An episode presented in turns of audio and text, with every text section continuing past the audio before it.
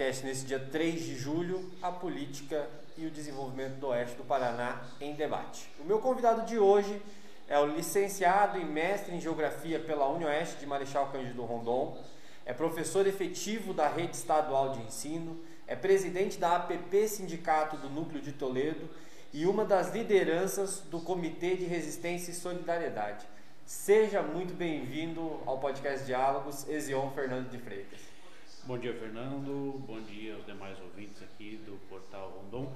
É sempre um prazer, uma oportunidade de poder estar aqui. Né? Agradecemos de antemão já o convite que nos foi destinado, né? para a gente estar aqui debatendo esse assunto, em especial a partir do Comitê de Resistência e Solidariedade. É sempre uma oportunidade e a gente agradece de coração. Então tá certo. Ezion, é, eu gostaria de começar a nossa conversa você vem aqui hoje, você é presidente da PP Sindicato do Núcleo de Toledo, mas você representa hoje aqui o Comitê de Resistência e Solidariedade. O que é necessariamente esse comitê? Então, Fernando, o comitê, ele, basicamente, ele é uma organização, não tem né, é, existência jurídica, mas ele é uma organização de caráter social e político que tem por objetivo auxiliar as famílias carentes da nossa região e ele nasceu em março, abril do ano passado. Né? Então ele nasce ali por volta do bem no início da pandemia aqui na região. Né? Vale lembrar aí que o governo do estado ele é, suspende as aulas presenciais em 18 de, em 20 de março né, do ano passado. E ali por volta do início de abril nós já tínhamos o comitê formado. Então assim, o comitê ele é formado por quem? APP Sindicato, Sindicato da Educação Superior, como o Cinti Oeste, a Oeste, Sindicato dos Comerciários e uma série de outros movimentos, como o movimento estudantil, o movimento LGBT, né? e pessoas independentes também, né? ativistas independentes aí que não estão articulados em nenhum sindicato ou movimento social. Então, nós temos aqui no oeste do Paraná três comitês.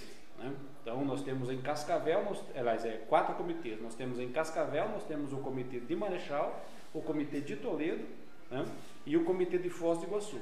E aí fora do oeste do Paraná nós temos também um outro comitê que é o comitê de Francisco Beltrão. Então basicamente assim, a gente organizou o comitê a partir dos campos da Universidade Estadual do Oeste do Paraná. Né? Então assim, as, as principais entidades ali é o Sindicato dos Comerciários, a PP Sindicato, Sindicato da, da Unioeste, né? Então a gente tomou meio como referência ali ah, os campos da universidade para a gente se organizar. Por isso que está nessas cinco cidades aí. Tá certo. E quais são os trabalhos desenvolvidos por esse comitê até agora? Tem muito mais a ver com a necessidade que a população da, da nossa região tem passado? Então, é, a primeira grande atividade que se destaca, é, Fernando e, ouvintes, é o trabalho de solidariedade. Né? Por isso o nome chama-se Solidariedade e Resistência. Né? Então, se no quesito solidariedade, a gente tem distribuído mais de duas mil cestas básicas nesses mais ou menos aí 12 meses, mais de 12 meses, né? De pandemia aqui no oeste do Paraná. Só pela PP Sindicato nós estamos ultrapassando já a margem de 200 cestas básicas que a PP Sindicato da Regional de Toledo, né, que daí abarca Marechal, Santa Helena, é, nós temos doado em nome da PP. Né? Então, assim, no quesito de solidariedade a gente tem doado principalmente alimentos. Né? Os grandes beneficiados nesse processo, as famílias carentes, né, à medida que entram em contato com o comitê através da nossa página de Facebook, né, é, recebem essa doação conforme a gente tem a disponibilidade é, e também as comunidades indígenas da região. Né? Os indígenas têm sido é, um foco importante do nosso trabalho, porque já temos aí alguns anos aí de, de, de, política de desmonte do cuidado à saúde e também às populações indígenas. E aí no quesito resistência, Fernando, a gente tem trabalhado, por exemplo, especialmente né, na defesa dos direitos dos trabalhadores. Né? Então o Comitê de Resistência e Solidariedade tem trabalhado muito em cima do, é, tem um caráter de, é, sindical, intersindical, eu diria, né? porque não é só o sindicato da educação básica, tem ensino superior, comerciários, né? então a gente tem lutado nesse item também. E tem se destacado muito o nosso enfrentamento em relação à pandemia. Né? Então, é, o nosso questionamento, por exemplo, em relação a medidas que afrouxam o isolamento social. É, desde o ano passado, ali, nós temos entrado em contato por mais de uma vez já com a Prefeitura de Toledo, com o Ministério Público da nossa região, questionando alguns decretos, algumas posturas governamentais que vão no relaxamento né, dos processos de isolamento. E também temos feito atividades de protesto e de homenagem às vítimas. Por exemplo, em Marechal Cândido Rondon, ano passado, nós tivemos um protesto aqui alusivo aos 100 mil mortos, que a prefeitura mandou retirar as cruzes no, no final da madrugada, começo da manhã. Aquela atividade foi feita pelo Comitê de Residência Solidária, aqui de Marechal. Em Toledo, nós tivemos agora em março um movimento também é, semelhante ali no Lago Municipal de Toledo, onde a prefeitura foi lá também e mandou retirar as cruzes. Isso ganhou notoriedade nacional, né, porque é um ato de, de, de extrema violência simbólica e de desprezo pela vida. Né?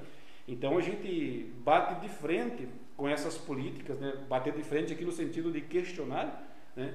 essas políticas de relaxamento do isolamento social. Né? E a gente tem feito reuniões com o COI lá de Toledo, nós temos feito reunião com a Prefeitura, com o Ministério Público. Então o nosso trabalho ele não é só é, fazer a doação de alimentos, roupas, na medida que a gente tem isso para fazer. A gente também feito um trabalho de questionamento político dessa condução desastrosa da pandemia que a gente tem tido aqui na nossa região e a nível nacional também. Eu diria assim, você coloca porque é de longe, pandemia da Covid-19 é a maior tragédia humanitária da história do nosso país. É um negócio assim absurdo você ter 521 mil mortes é, devido à pandemia. Você coloca isso mais na conta de uma estratégia nacional ou você determina uma responsabilidade aos gestores locais também da saúde? É, nós precisamos falar nesse sentido, então, do negacionismo. Né? Então, assim, primeiro que eu pessoalmente, mas também isso é uma avaliação muito comum dentro do comitê de resistência, né? que existe a responsabilidade a partir de uma estratégia adotada. Né? Há uma grande pergunta que diz assim: realmente há interesse, por exemplo, do presidente da República em que isso acontecesse? A CPI da Covid está mostrando que sim. Entende? Então, assim, a CPI ela é o último, o último capítulo dessa história, né, até aqui, né? Mas tem mostrado que há sim um interesse, uma, uma, uma estratégia político-sanitária da, da, da, presidência da República né, e seus apoiadores em justamente fazer o quê? Né? em levar ao resultado que nós estamos tendo. Então, assim, há realmente uma, uma, uma culpa, né?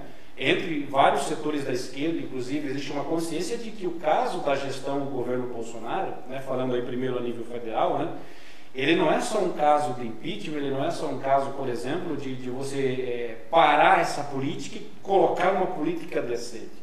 É uma questão de Tribunal Internacional Penal, Tribunal Penal Internacional, é uma questão de cadeia. É a primeira vez, inclusive, que um processo contra um governante, é um processo que hoje está no Tribunal de Haia, né? É a primeira vez que um processo começa a realmente andar com um governante ainda é, em plenos poderes, né? governando o país, como caso do Brasil. É, em resumo, nós entendemos, né, amplos setores da esquerda brasileira, os movimentos sociais, movimento LGBT, movimento dos trabalhadores do campo, nós entendemos que o caso do governo federal é um caso de cadeia. Né? Não é só um caso de você tirar, você trocar a política, né? você fazer o questionamento dos encaminhamentos políticos adotados. É uma questão de cadeia. Né? Então, assim, existe sim uma responsabilização e a CPI da Covid está deixando isso muito claro. Né? Além de, de, de, outros estudos que nós já fizemos, nós temos estudos aí né, feitos de que uma política de condução da vacina, por exemplo, teria salvado muitas vidas. Então, nesse ponto de vista, a ciência ela vem primeiro mostrando essa responsabilização e agora a política vem chegando no segundo momento. Né? Então, é, nós entendemos assim que existe também, é, por haver a partir do governo federal né, um, um, interesse no sentido de prática política, né, no sentido de, de, de, execução política, de que isso chegasse a 500 mil mortos, né, de que nós tivéssemos o resultado que nós estamos tendo, né, através de kit Covid, de, de desprezo a medidas de isolamento, né, de, ausência de auxílio emergencial. Né, basta lembrar que, por exemplo, nós vivemos o início de 2021 como um período de maior é, é, drama no que se refere à questão da pandemia. Né. Nós começamos aí o processo de vacinação lenta e tardiamente, mas nós começamos 2021 vivendo aí uma, o que se chama de segunda onda, mas isso é polêmico, porque vários pesquisadores da área entendem que nós não saímos da primeira onda. Né? Não aconteceu no Brasil o que aconteceu na Europa. Né? Então nós temos uma situação, é, é, Fernando, que o governo federal ele vem apoiando sistematicamente políticas que menosprezam a seriedade da pandemia e por consequência a defesa da vida. Né? Isso tem acontecido também com o apoio de governos municipais, com o apoio de governos estaduais.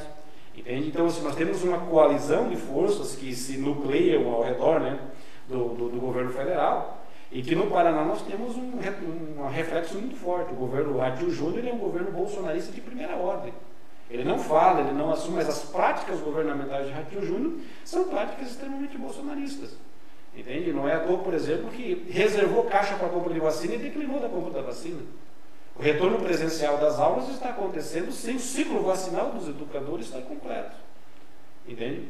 Então, você tem só no Paraná, por exemplo, desde o início da pandemia, nós temos mais de 200 trabalhadores que morreram por Covid-19. Então, assim, existe por parte do governo Ratinho Júnior uma política de negacionismo da pandemia, de difusão do pensamento anticientífico. E aqui eu quero citar tranquilamente aqui a, a, a política adotada pela Prefeitura de Toledo. Né? Toledo, no primeiro, nos primeiros meses do governo do atual prefeito Beto Lubitsch, nós tivemos a difusão do kit Covid. Né? Ou seja, como que pode o poder público é, dar apoio, dar licença, né, aval, né, porque quando você permite, você dá aval, a uma política que é absolutamente anticientífica, um tratamento que não tem validade científica para o kit Covid. Não é à toa que três meses depois que a prefeitura faz isso, nós temos casos horríveis em Toledo. Né? Nós chegamos a elevados níveis de contágio e morte em Toledo, né? mesmo com kit Covid. Entende? Mesmo com a liberação de medicamentos ali que não têm eficácia comprovada contra a Covid-19. Então, assim, existe a nível nacional né, devido a essa confluência de bolsonarismo, de é, pensamento anticientífico, de negação da pandemia, um conjunto de políticas públicas que não vem só de, de, de Brasília. É importante dizer, não vem só de Brasília o problema nacional. Esse trauma que nós estamos vivendo no Brasil de 521 mil mortes, ele tem outros responsáveis também. Inclusive os seus apoiadores a nível de, de governo nacional, de estadual, de governo municipal. Mas vamos falar, por exemplo, Marechal Cândido Rondon. Marechal Cândido Rondon é um lugar onde o presidente Bolsonaro tem determinada popularidade. E eu percebo que muitas dessas ações, quando você diz assim, olha, Ratinho, o governo Ratinho Júnior é um governo bolsonarista de primeira hora, é um governo realmente alinhado com o governo Bolsonaro, não, não há como não negar esse alinhamento. Entretanto, uh, o Ratinho foi obrigado a tomar algumas medidas restritivas. Essas medidas restritivas, elas geram um certo desgaste no Ratinho Júnior, a qual as pessoas, muitas vezes apoiadores de Bolsonaro, colocam o ratinho no outro campo, né, no campo das. Quer dizer, é um conflito também aí também de narrativas sobre a pandemia, né? Sim. O Ratinho Júnior ele faz o cálculo político, né? Como mencionei anteriormente, né, Fernando, ele é um político bolsonarista, sua prática política é extremamente alinhada mas ele não, não diz isso claramente, ele não assume isso claramente. Por isso que ele faz esse jogo, esse cálculo político, para aquilo que ele pode trazer maior prejuízo. É, quando o governo adotou medidas um pouco restritivas, a seriedade da pandemia estava tal que não tinha outra alternativa. Né? E vale lembrar que essas medidas restritivas não foram as medidas adotadas, por exemplo, é, conforme a orientação científica. Né? A PP Sindicato fez para Curitiba, né, depois nós fizemos aqui para a região oeste do Paraná também, é, o estudo através do Instituto Nacional de Pesquisa da Amazônia, que no caso de Curitiba recomendou o lockdown de 21 dias. Né? A prefeitura não adotou o lockdown, mas adotou medidas restritivas, entre outras, algumas que estavam previstas e sugeridas no estudo que a PP Sindicato fez e enviou para a Câmara Municipal e a Prefeitura de Curitiba. Segundo pesquisas posteriores, essas medidas, embora não tenham adotado o lockdown, Estima-se que temos salvado em torno de 60% das vidas que estavam estimadas que iriam falecer em função da Covid. Então, assim, o governo Ratinho Júnior ele adota uma medida um pouco mais restritiva como forma de cálculo político. Entende? E aí, uma parte do setor que tem apoio, né, que, que apoia o governo federal, as políticas até aqui, o negacionismo da pandemia, é, de momento entendem que eles estão do outro lado. Mas é um pensamento de momento.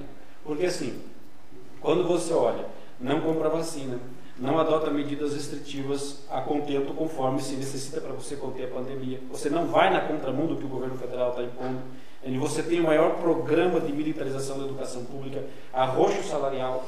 Entende? Tudo isso coloca o governo Ratinho Júnior na sua prática política dentro do campo bolsonarista.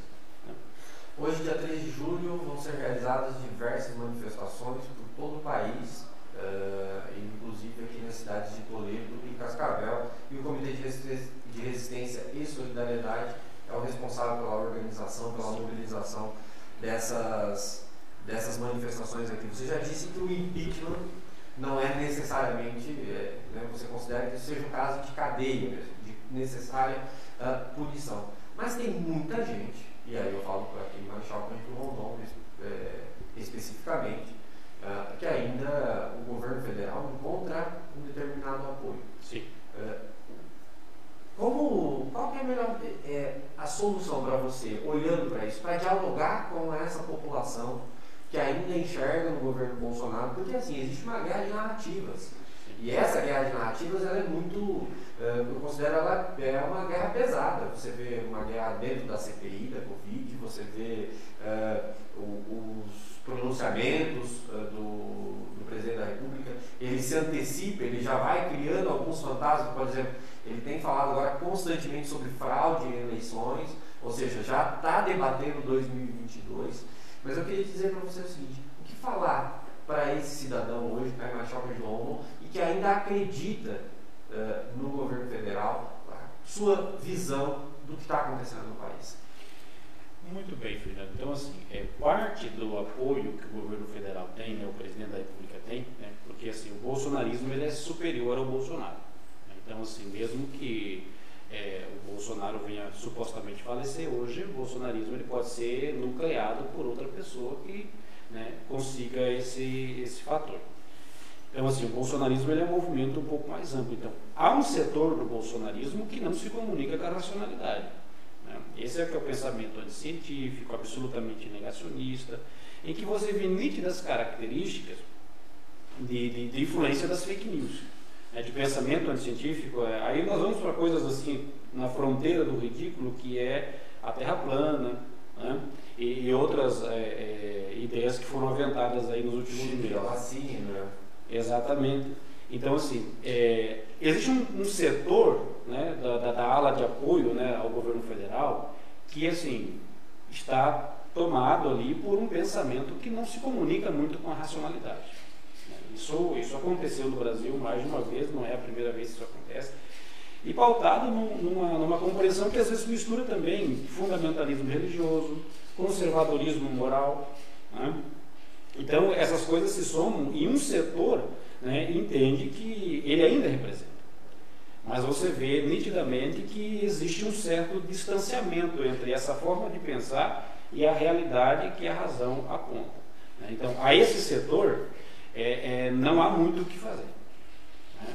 Esse setor é submerso nas fake news, né? no pensamento anticientífico, no negacionismo da pandemia, né? que está né, profundamente enraizado em algumas pessoas, a esse setor a gente não tem muito hoje como conversar. Por quê? Porque você tem uma, um afastamento do processo da realidade. Né? Então, isso vai ser a luta política, a realidade concreta né, que vai fazer a comunicação acontecer. Agora, quando você vai para a economia, por exemplo, né, quando você vai para a saúde, você pode perguntar assim: o que, que nós poderíamos falar quando nós temos 521 mil mortes no Brasil e a própria CPI da Covid agora vem como último capítulo mostrando e comprovando aquilo que a ciência está falando, de que há realmente uma política para gerar esses resultados. Que nós não estamos vivendo o acaso, nós estamos vivendo aquilo que a todo mundo, por exemplo, o governo falava anteriormente da, da, da, imunidade de rebanho. Imunidade de rebanho não existe do ponto de vista científico. Imunidade de, de, de rebanho né, é, seria, é, seria, não, é a vacinação. Então o governo tem defendido que o Brasil conseguiria viver a situação melhor na pandemia se tivesse 70% das pessoas contaminadas. Ou seja, isso é a morte. Então, quando você vê que o governo não só fala isso, mas ele também não compra vacina, né, ele demora para adquirir vacina, que é a saída, você percebe nitidamente que não há só uma fala, não há só um discurso, uma narrativa, há uma prática que está por detrás. Então, o negacionismo da pandemia, o negacionismo científico no governo federal, ele não é só uma narrativa, ele é uma prática também. Né? E isso está sendo agora, né, contemporaneamente, evidenciado com muita clareza através da CPI da Covid, dos processos de corrupção, né, a ponto de você, né, o último momento aí é um dólar por dose. Né? Então, assim, como que nós podemos entender essa realidade? Primeiro, sim, né, o governo federal, ele, o bolsonarismo, né, ele, ele, ele mistura elementos do conservadorismo moral e ético, muito fundamentado dentro de uma perspectiva religiosa fundamentalista, E aí você coloca, por exemplo, os LGBTs, os indígenas, né? é, as vertentes ideológicas de caráter mais comunista ou marxista, como se fossem né, o, o, o grande inimigo nacional. Entende? Então, assim, nós temos uma situação que, se o setor está submerso ao fake news e ao negacionismo, a gente não tem muito o que fazer. Agora, com esse setor que ainda consegue analisar a economia e consegue parar para pensar e ver que não é normal você ter num país como o Brasil né, 521 mil mortes e que os elementos da realidade eles comprovam que há uma política que leva a isso, aí nós podemos conversar. Com esse setor a gente consegue conversar. Por quê? Porque ainda se pauta pela racionalidade, ainda se pauta pelo, pelo, pelo pela evidência racional né, do dia a dia. E é isso que nós estamos fazendo, né? Através das publicações, através agora dos movimentos, né, que essa é a terceira grande mobilização desse, desse, desse ano, né, relacionado aí à pauta né, sinteticamente resumida na expressão fora Bolsonaro. O lema da manifestação é por vida, pão, vacina e educação. Tudo está faltando no Brasil? Então, são palavras é, resumo, eu diria. Né? A gente chama palavras conceitos, mas são palavras resumo. Né? Quando a gente coloca vida, pão, vacina e educação, são quatro itens. Né? Então, vida. Né? Quando a gente fala de vida, primeiro, primeira coisa que vem à mente, as 521 mil mortes. Não é normal, nós não podemos naturalizar. O governo federal trabalha com a o bolsonarismo em especial, trabalha com a naturalização da morte.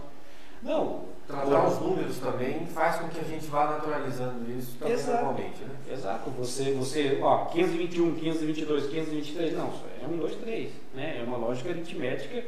E aí você pensa assim, não. Quando o governo fala assim, ah, eu sou governo, né? frases muito comuns aí, né? o que, que o governo está tá trabalhando? Está entendendo que isso é natural. A narrativa bolsonarista entende que morrer na pandemia é natural. Só que, por outro lado, a gente tem evidências claras, e a CPI, eu insisto, né, é o último momento aí desse, desse capítulo, ele vai mostrar que não é uma consequência natural, é uma consequência buscada através de uma política pública de saúde. Então, assim, quando a gente fala de vida, nós estamos falando da defesa do SUS. Né? O Brasil só não está pior, Fernando, porque nós temos um sistema único de saúde que, uma vez que você tem vacina, em tempo hábil, nós temos um dos melhores programas de vacinação do mundo, é o programa de imunização brasileiro. Né? Você fala assim, como é que um país, até a Covid tem o melhor, né, um dos melhores programas de imunização do mundo, e quando chega a Covid não consegue vacinar a sua população? Porque há uma política para isso. Entende? Então, assim, os Estados Unidos viram uma situação muito dramática, né? e aí uma parte do bolsonarismo entende que, que os Estados Unidos é a grande referência de vida, de, de melhor país do mundo, né? Nos Estados Unidos nós não temos um sistema único de saúde.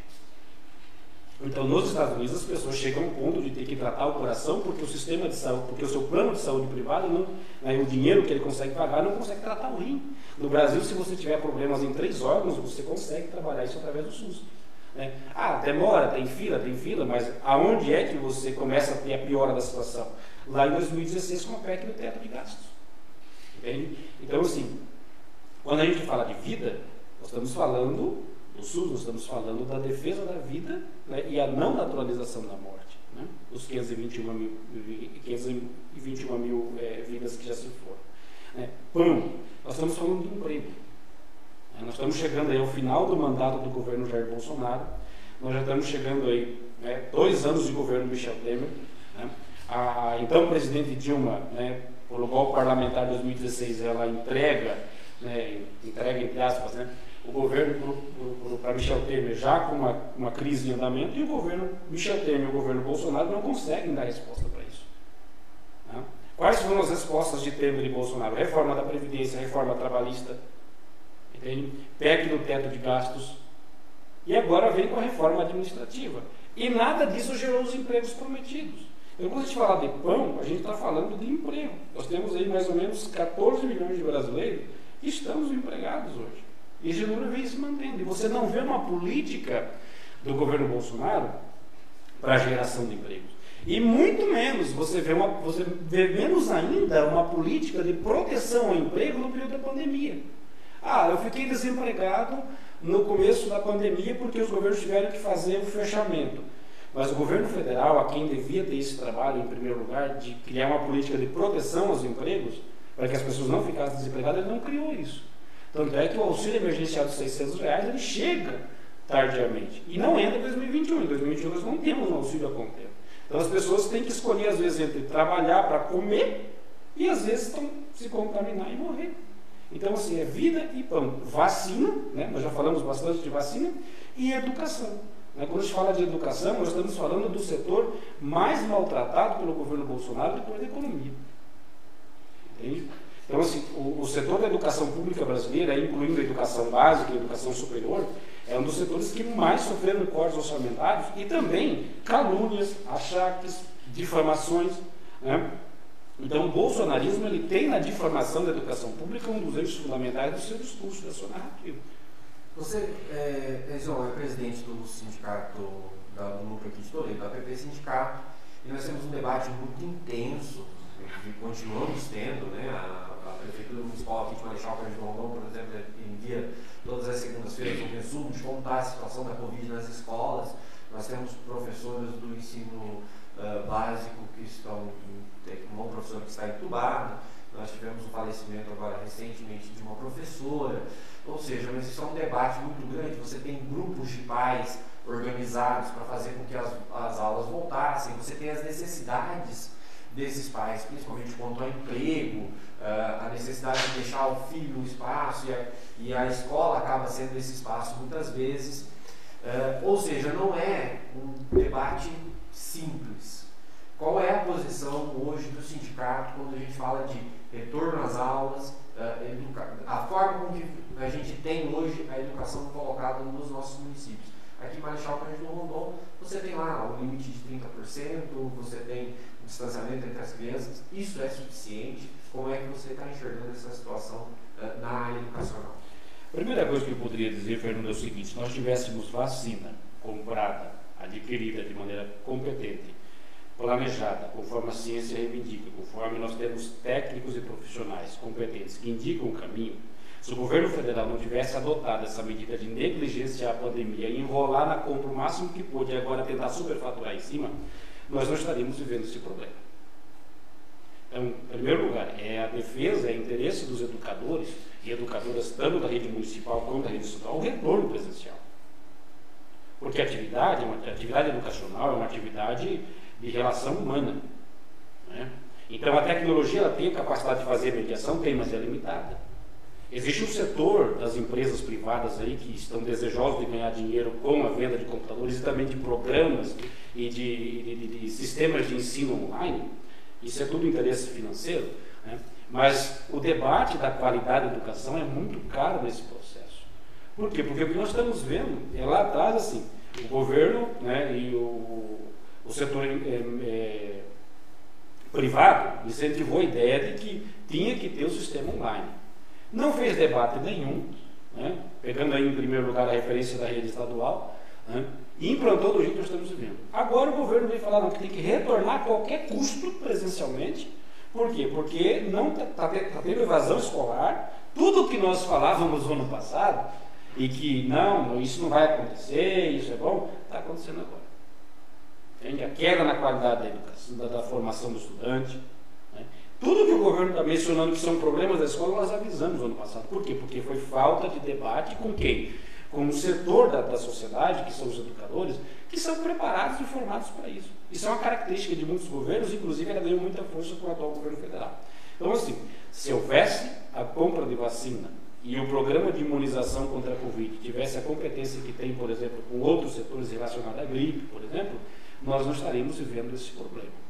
Essa é a primeira coisa que nós precisamos colocar na mesa para debater. Em segundo lugar, quando você tem um governo que claramente não estimula né, a compra de vacinas, a imunização, e estimula ainda práticas que negam a seriedade da pandemia, nós não temos outro caminho a não ser fazer o contrário disso, que é a defesa da vida. Né? Por exemplo, você vê na prefeitura de Marechal que você citou, né? todo dia, toda semana você tem uma espécie de boletim voltado às escolas. Ou seja, o que, que essa prática se comunica? Ela se comunica com aquela ideia de que as escolas são seguras. Né? Que você, a ciência diz assim, não pode aglomerar porque fazendo aglomeração a gente tem o contágio por Covid. Isso é científico. Né? É isolamento social. Mas o governo vem através de práticas midiáticas né, e políticas, dizendo assim, não, veja, se a gente colocar só 10, não vai ser tão risco assim. Aí morre um, contamina outro. Não, isso é, é como caso isolado. A prefeitura quer tem tratado meio que como um caso isolado. Então, fecha aquele CMEI, fecha aquela escola. Ou seja, mesmo que reconheça, por exemplo, aconteceu o primeiro caso de contágio aqui em Marechal, a prefeitura reconheceu que foi intraescolar. Ou seja, a ciência ela diz o seguinte, né, os principais estudos científicos dizem que fechamentos de universidades e escolas são uma das principais e mais eficazes formas de você conter o avanço da pandemia. Mas quando você tem né, negacionismo científico, divulgação de kit Covid, né, cloroquina e todos os demais aí, né, a negação do próprio uso da máscara, cheguei a esse ponto, né? Você tem prefeituras que dão aval para isso, como é o caso da prefeitura de Toledo nós estamos aqui, né? Você começa a difundir na cabeça das pessoas, né, da sociedade, dos pais, de que não, eu posso mandar meu filho para a escola. Né? Posso mandar meu filho para a escola porque, porque é seguro. Só que não se comunica só com isso, Fernando. Né? Não é só que a questão do negacionismo e, e, e, a demora da vacinação e, portanto, a maior dificuldade do retorno seguro nas escolas públicas. É também a ausência de proteção aos empregos. Os pais em casa falam assim, não, mas eu preciso trabalhar, e onde é que eu vou deixar meu filho? Sim, mas pera lá.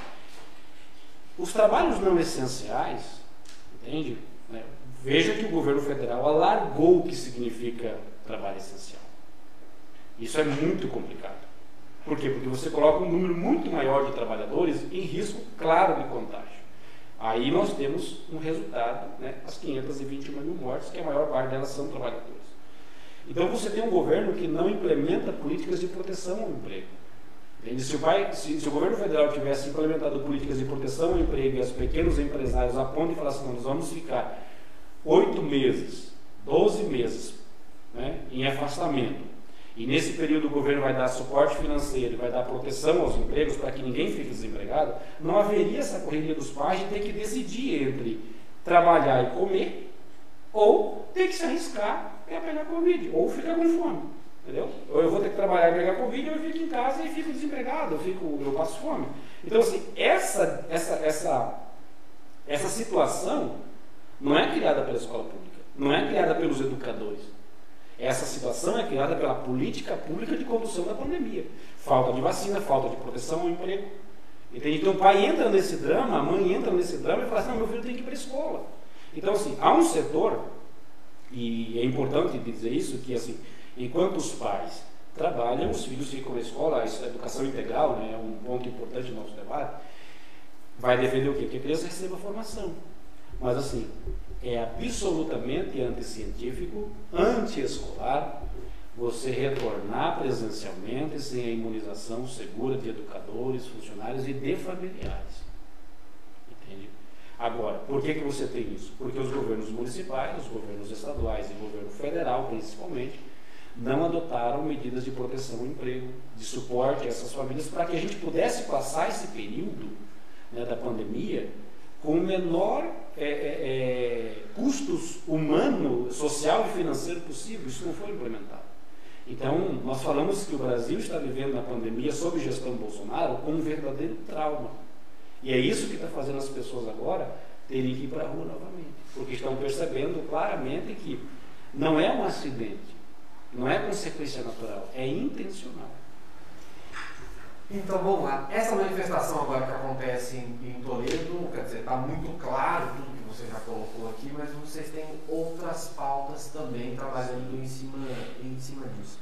Você falou bastante aqui com a gente, é, João, sobre a CPI. Invariavelmente aqui no nosso bate-papo, você foi citando várias vezes a CPI. Alguns analistas sentem um cheiro de pizza no ar. É, eu já não, eu vejo que a, a, CPI ela tem avançado e tem demonstrado algumas das situações que você colocou. Qual é a avaliação hoje que você, como liderança do movimento social, faz da CPI da Covid no Senado? Primeiro, Fernando, o seguinte, que existe um amplo setor da esquerda, tá? e, e, com esse setor da esquerda eu, eu me comunico individualmente, né? eu, professor João, que assim, nós não colocamos as nossas esperanças na CPI nós entendemos que o que vai fazer a CPI dar algum resultado decente para esse país é as, são as mobilizações de rua. Então, assim, é o poder popular que faz o governo federal se movimentar, que faz os governos se movimentarem. Então, a pressão popular, ela recebe repressão policial, ela recebe um conjunto de repressões jurídicas, por quê? Porque é o principal, a principal forma de manifestação de poder na democracia, entende?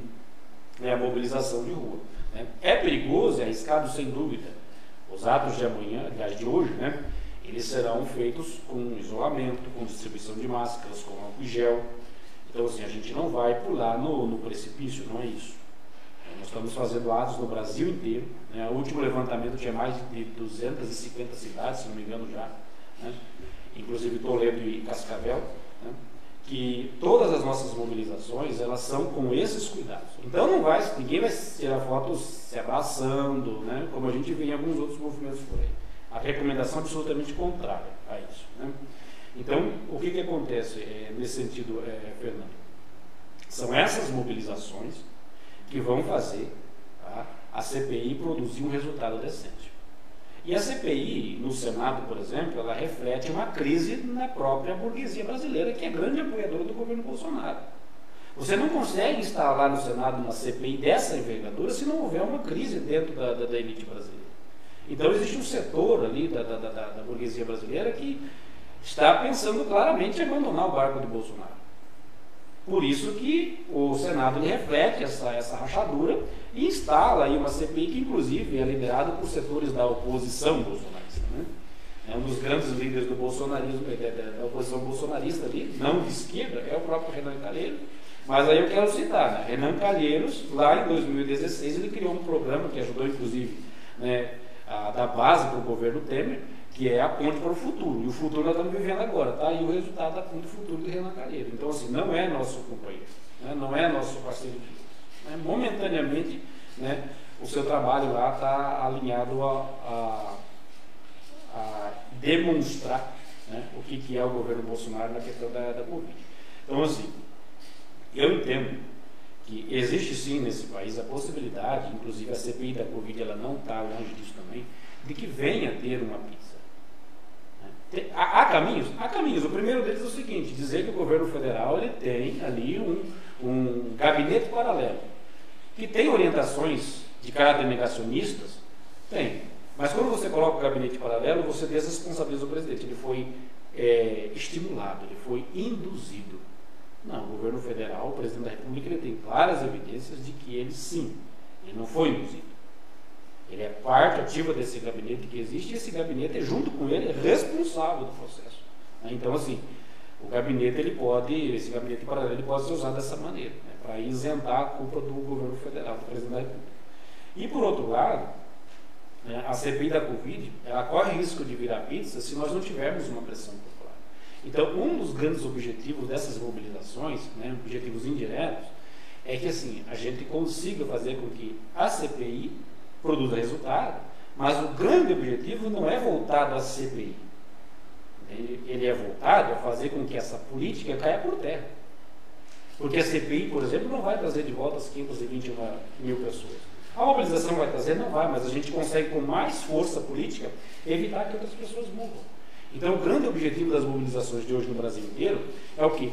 Parar essa política. E não só parar. Por isso eu falo Bolsonaro é questão de cadeia. Não é questão de, de, de, de, simplesmente tirar ele do governo, é questão de tirar e mandar para a cadeia. Por tudo que você demonstrou aqui, você considera hoje que o Bolsonaro é o principal responsável pelas 521.952 mortes que nós temos segundo o último boletim nacional? Não sozinho, mas pelo seu cargo político e pela sua prática, sem dúvida. Não é à toa, é tipo assim, ele é o presidente da República e é só porque é presidente da República? Não. É por que ele tem feito.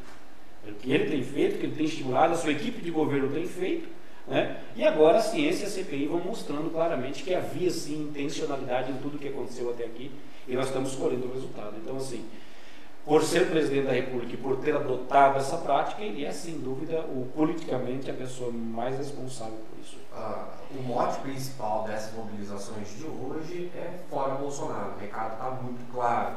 Uh, nós tivemos o caso Luiz Miranda, o deputado que denunciou uh, a questão da prevaricação, da provável, né, da, da, suposta prevaricação do presidente da República, E agora nós temos mais recentemente, envolvendo também aí o líder do governo o cara, e também é, lideranças do governo Bolsonaro, de dentro da, da, da Secretaria da, do Ministério da Saúde, ligado ao caso Covaxin. É, e é um mote bolsonarista dizer, ah, dois anos e meio nós não, não temos corrupção no Brasil. Uhum. Demonstrado isso, você acha que esse é o, é o caminho para que se viva um novo momento político no Brasil e que passe a valorizar vidas, a comprar vacina, a, não a comprar vacina em si, mas colocar a saúde da população em primeiro lugar? Então, Fernando, basicamente é o seguinte, né? é, o que pode acontecer de transformação nesse país é a partir do momento em que você tem a massificação desses movimentos que questionam os principais pilares da política negacionista e do próprio bolsonarismo. Né? Os Estados Unidos é uma evidência clara disso. Trump perde as eleições, em grande parte pela sua péssima condução da pandemia, em outra parte pela sua condução da economia, mas há uma bala de prata muito poderosa é, que inclusive refletiu no Brasil, que derruba Trump nos Estados Unidos, que é o movimento negro, né, o Black Lives Matter, né, Vidas Negras Importam. Então, assim, o movimento trumpista nos Estados Unidos, né, que é o Bolsonaro norte-americano, ele é, ele é racista. Né? A gente fala um termo muito bonito, né, supremacista branco, em outras palavras, é o que? É racista. Tem outro termo. E o movimento negro, ele vai atingir o coração desse argumento. Né? Então, somado-se aí, tragédia econômica, tragédia na pandemia, porque Trump teve o mesmo, mesmo, mesmo caminho né, que, Bolsonaro está fazendo aqui e vice-versa. E aí, um movimento de rua tão intenso como aquele, você derruba o presidente e a sua, a sua ideologia. É o que aconteceu nos Estados Unidos. No Brasil pode acontecer, isso pode, sem dúvida. Mas as transformações virão por essas mobilizações. Então, pode a partir de agora o governo federal começar a comprar vacina e tudo mais, se o governo federal né, com, né, comprar vacina já está acontecendo por pressão, né, mas mudar sua prática política no que se refere à pandemia, pode fazer isso pelas mobilizações? Pode, mas vai acontecer como? Seus aliados de primeira ordem, governo do Estado, governo municipal, podem ter alguma mudança nisso. Eu não acredito que isso vai acontecer tão já. Então é muito provável que a gente termine a pandemia né, com esse setor ainda ditando muito as características da nossa condução da política na pandemia, né, da política sanitária. Agora, que essas mobilizações de rua podem causar uma alteração? Podem. Mas há um problema para o bolsonarismo se ele adotar aquilo que essas mobilizações estão defendendo. É negar-se a si mesmo. Entende? Então eu não acredito que o governo, que o presidente da República vá fazer isso. Não é questão de pressão popular. Ali existe um alinhamento claro com essa compreensão de menosprezo à vida, menosprezo à democracia. São elementos constitucionais do bolsonarismo a negação da diversidade, a negação da democracia. A democracia é um problema, não é à toa que rompantes de autoritarismo estão presentes no governo Bolsonaro desde então. Né? A forma com que ele trabalha, por exemplo, a memória do movimento negro no Brasil, né? agora com a, a, tentativa de extinção de boa parte do acervo da Fundação Palmares, é um exemplo disso. Entende? Então, você tem elementos constitutivos do bolsonarismo que, se negados, né? o próprio presidente ele perde o seu apoio inclusive aqui em Marechal. Entende? Então, assim, esses movimentos de hoje, eles vão propor para o Brasil uma pauta diferente disso aí. É um Brasil diferente disso. Entende? E o nosso grande objetivo não é só o impeachment. Né? O impeachment é uma questão polêmica. Vai, vai mudar, não vai mudar? Né? O nosso objetivo nessas lutas é, em primeiro lugar, parar essa política de morte.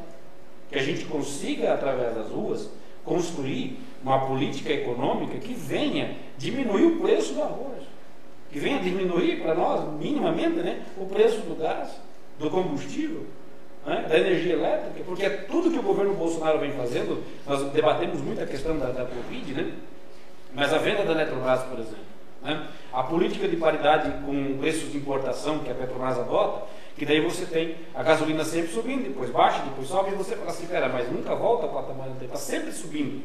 Né? Então, assim, você tem políticas públicas que precisam ser alteradas para essa população. Né? Então, assim, é, não adianta o governo federal, e isso é um ponto fundamental, que é um desafio para esses movimentos que acontecem hoje, né? não adianta o governo federal falar que ele defende a família. Vale lembrar a família tradicional, pai, mãe e filhinho. Né? A família homofetiva não está nessa lista. Né? a família é, de, de, mães né, solteiras, digamos assim, né, não é o termo correto, é, também não está nessa lista. Né? As mães receberam dobrado valor na, no, no auxílio emergencial por pressão da oposição no Congresso Nacional. Então, assim, você vai ter né, um grande desafio nosso é fazer com que essas pautas se transformem em realidade. E a mobilização tem esse objetivo. Então, assim, não adianta o governo federal defender a família, não adianta defender né, o que ele quiser. Se, por exemplo, o pai de família, mãe de família não consegue colocar comida no prato. Né? Você vai pagar energia elétrica, o preço está lá em cima. Você não consegue. Né, nós chegamos ao, ao menor nível de consumo de carne nos últimos 35 anos. Por quê? Porque a carne brasileira está sendo exportada. Né? O dólar alto favorece as exportações, mas quem que se beneficia com as exportações? Os grandes empresários. O trabalhador que vai no mercado comprar não consegue comprar carne. Por quê? Porque a carne está cara, porque o mercado brasileiro nacional foi desabastecido em função do mercado externo. Né? Aqui na nossa região nós temos um grande apoio do, do setor eh, do agronegócio ao, ao bolsonarismo em função do porquê? Por causa do dólar. Entende? O dólar alto favorece as exportações, inclusive das comunais. Então eles ganham muito dinheiro. Se você aumenta 20 centavos de dólar, azar de quem comprou. Né?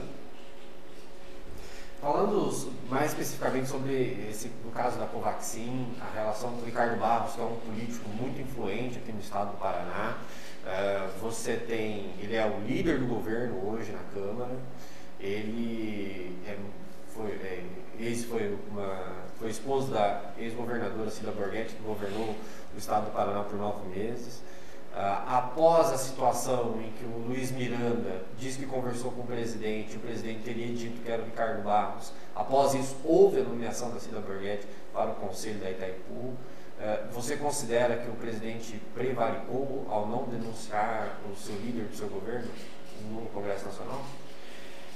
Parte dos movimentos que dão... Lembrando que é importante dizer assim que o presidente ainda não comentou essa situação, né? é um comentário que eu, pelo menos, quando analiso politicamente, eu estou esperando um comentário do presidente da República sobre essa questão especificamente. Ele ainda não comentou se ele realmente falou para o Luiz Miranda que o, o, deputado que poderia estar envolvido nesse caso da Convaxin era realmente o seu líder de governo.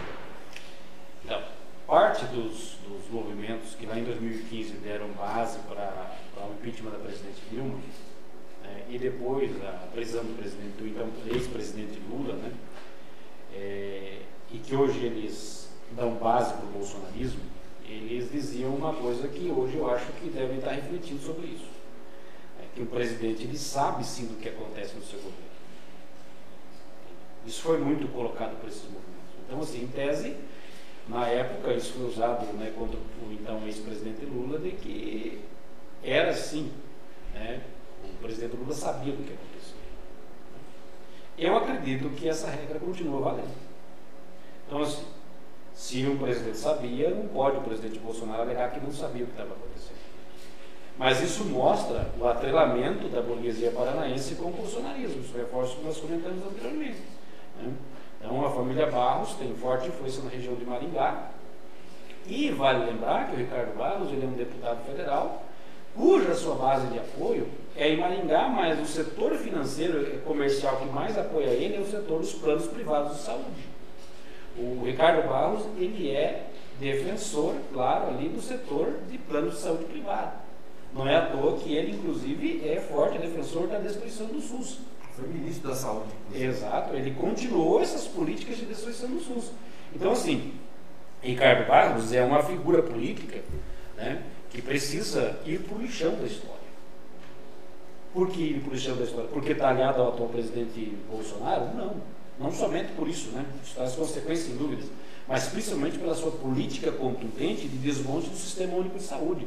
Nós só não estamos pior nessa pandemia porque ainda o trabalhador consegue sair da empresa com sintomas e lá na, na, na UBS, ir lá no pronto-socorro, fazer o exame, não pagar um centavo e voltar para casa com isolamento ainda né, em toda a polêmica que acontece daí, mas você não precisa pagar. Entende? Às vezes tem que encarar uma fila, tem que encarar uma fila. Aconteceu de ficar 8, 12 horas na fila, aconteceu. Entende? Nós temos que ver por que, que esse volume chegou a ser tão grande. Então, assim, Já imaginou o que seria o trabalhador ter que pagar por esses exames e não ter por que pagar porque o seu salário foi cortado? Uma vez que o governo federal aprovou o rebaixamento de salários com rebaixamento de jornada, bem no período da pandemia, teria que ser o contrário, teria que preservar o salário e rebaixar a jornada. Né, o governo fez o contrário, baixa a jornada, baixa o salário. Então, assim, a pessoa fala assim, poxa vida, eu vou trabalhar menos para mim não contaminar, mas eu vou ganhar menos, eu vou comer o quê? Né? Então, esse drama que acontece com os trabalhadores né, é um drama causado pelo governo federal, em primeiro lugar. Né? Então, assim, ele prevaricou pela própria lógica de entendimento bolsonarista, eu entendo que sim. Por quê? Porque se o presidente sabe o que acontece no seu governo, ele sabe também. Agora, é claro, né? É preciso que isso fique comprovado. Nós defendemos o processo jurídico né, adequado. Embora o bolsonarismo se alimente aí também, né, tenha entrado em quase orgasmos aí com o assassinato do Lázaro, né, a execução do Lázaro e tudo aquilo que ele representa.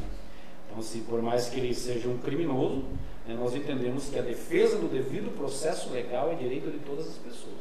Né. Nós não podemos partir para a barbárie, que é né, o linchamento, a execução. Dar um tempo aqui para o Ezion tomar uma água. Eu quero falar aqui com os nossos amigos internautas que estão acompanhando a nossa live. Quero mandar um abraço aqui para o Fernando Luiz Hippner, que é presidente do Sinsemar, está nos acompanhando ao vivo. Um abraço também para o Johnny Alex Lukman, que é do CAPA, do Centro de Apoio uh, e, e, agora não me lembro a sigla do P, mas é de apoio à agroecologia. é isso. Zion, a PEC 32 da reforma administrativa também é um alvo do debate de vocês dentro dessas manifestações de hoje. Nós já tivemos a reforma da Previdência com a promessa de que nós teríamos uma Previdência mais equilibrada e que isso poderia gerar empregos e gerar melhores dividendos para o nosso país. Nós tivemos a, a outras reformas também uh, e agora vem a reforma administrativa. Que há de tão ruim nessa reforma administrativa que é preciso que vocês façam esse debate uh, dentro dessas manifestações contra o governo federal? simplesmente o ataque mais perverso que um governo pode fazer à sua população. No quesito reforma, né? Assim, mas 521 mil mortes não é um ataque perverso, sem dúvida nenhuma. Então, assim, o drama brasileiro não acaba na pandemia. Ele pode se perdurar por décadas caso a reforma administrativa seja aprovada. Por quê, é, Fernando? Primeiro, sim, nós temos em 2016 a PEC do teto de gastos, que proíbe o governo federal de gastar dinheiro né, com o setor social conforme a demanda. Você vai colocar somente o que é o equivalente à inflação do ano anterior. Né? Então isso é o que? Você congela gastos em saúde, educação e segurança para quê? Para você conseguir ter dinheiro para pagar o sistema da dívida. E daí alimenta banqueiros e grandes empresários aí que estão atrelados ao sistema financeiro. Então assim, 50% de todo o dinheiro que o brasileiro paga, mais de 40, 60 anos, vai para o setor financeiro. 50% do orçamento federal, em média, vai para pagamento da dívida. Entende? Então, a primeira coisa que o governo fez, a dívida precisa ser paga. Né? Então, os banqueiros precisam continuar recebendo o seu dinheiro, sem trabalhar. Né? O que, que nós vamos fazer? Então, não vamos tirar o dinheiro. O Brasil entrou em crise em 2015. Né? A crise de 2018 chega para nós em 2015. Vamos cortar na saúde e educação. Então, colocou a PEC no teto de gasto. Não era suficiente ainda colocou em 2017 a reforma trabalhista. Entende? Não era suficiente em 2019, aprovou a reforma é, previdenciária. E agora, isso pode culminar na destruição dos serviços públicos. Por quê? Porque a reforma administrativa é um nome muito bonito para um dos maiores ataques que nós vamos sofrer, que é basicamente assim. Primeiro ponto, mas não o único. Né? Ela dá poder ao presidente da República para extinguir órgãos importantes do governo federal, e inclusive os governos municipais, isso via decreto, tá? isso dá para o presidente da República, poder para extinguir, por exemplo, o IBAMA da vida. Hoje o governo federal não pode fazer. Se ele quiser extinguir o IBAMA, ele precisa consultar o Congresso Nacional e o Congresso é que dá aval para isso. Até lá, podem ter mobilizações nacionais no país inteiro, e certamente teria. Tá? Isso se o governo mandasse uma, um projeto de lei para extinguir o IBAMA no Brasil, sem dúvida não sairia impune politicamente. Por quê? Porque apesar do IBAMA ter seus problemas, nós sabemos a importância que tem esse órgão. Né? Então, o debate diretamente com a questão ambiental. Mas a reforma administrativa dá ao governo federal o poder de, o presidente da República, o poder de, por decreto, extinguir órgãos como o IBAMA, por exemplo. Né? As entidades do poder, poder Executivo Federal. Né? Então, assim, IBAMA, né? Instituto Nacional de Pesquisas Espaciais, é vinculado ao governo federal. Recentemente, o Instituto divulgou: a Amazônia está sendo queimada e desmatada como nunca. O que, que aconteceu? O governo fez de tudo para tirar o presidente do INPE. É, Exato. Um dos maiores cientistas brasileiros. Por quê? Porque o Instituto comprovou cientificamente aquilo que ele negava. Que era o que? Não, nós estamos cuidando da Amazônia. Entende? Na realidade, comprovou não. Nós estamos vendo uma devastação da Amazônia como nunca. O governo poderia extinguir um órgão como esse. O Instituto Nacional de Meteorologia, por exemplo, né, que é o principal órgão brasileiro hoje de previsão do tempo e de estudos climáticos, né, poderia ser extinguido por ordem de decreto. Isso a reforma dá ao presidente esse poder. Então, dá, dá a gente fala assim, superpoderes ao presidente. Hoje ele não pode extinguir um órgão desse. Por quê? Porque isso tem importância social. Né? Então, é, é, muito importante a gente, a gente pensar nisso. Outro elemento que a gente poderia colocar assim. Né? A, a PEC 32 da reforma administrativa é chamada também de PEC da rachadinha. Por que PEC da rachadinha? Porque ela amplia um tipo de cargo que hoje no Brasil existe, chamado cargos de livre nomeação, são os cargos comissionados. Né? Então, assim, no Brasil hoje existe um limite para esses cargos comissionados. Você não pode sair né, colocando quantas pessoas você quer. Só que com a reforma administrativa, além dos cargos comissionados, cria-se os cargos de liderança e assessoramento. Esses cargos serão de provimento do interesse do governo de então. Então, assim, você vai ter na estrutura pública brasileira um conjunto de trabalhadores que serão contratados por, por, por iniciativa dos governantes para ocupar cargos de liderança serão pessoas que estarão ali por mandado dos seus, dos seus, dos seus é, padrinhos políticos. Então, assim, a reforma administrativa ela abre para que aquele fenômeno da rachadinha que aconteceu, né, associado à família Bolsonaro, né, de você indicar e parte do seu salário vem para mim, acontecer no Brasil inteiro. Entende? Hoje, o principal, o principal elemento pela qual as pessoas. Racha, é, só para deixar claro, a rachadinha ela acontece no Brasil inteiro e acredito que esse processo que você coloca aqui, que você denuncia aqui, ampliaria então a questão da rachadinha. Exato, por quê? Porque ela vai simplesmente ampliar as possibilidades de nomeação dessas pessoas, sem concurso público. Né? Quando é um cargo de livre provimento e nomeação, né, não precisa você ser um, um especialista da área para atuar naquela área. Né? Quem indica é quem decide o que vai estar trabalhando ali. Né? Além desses elementos, a gente pode colocar basicamente o seguinte: ela flexibiliza a estabilidade do servidor público concursado. Né? Para que serve a estabilidade? Para você não sonhar com desemprego? Da maneira mais pobre possível, eu posso pensar que sim. Né? Eu gosto da estabilidade por quê? Porque vai ter dificuldade para demitir. Né?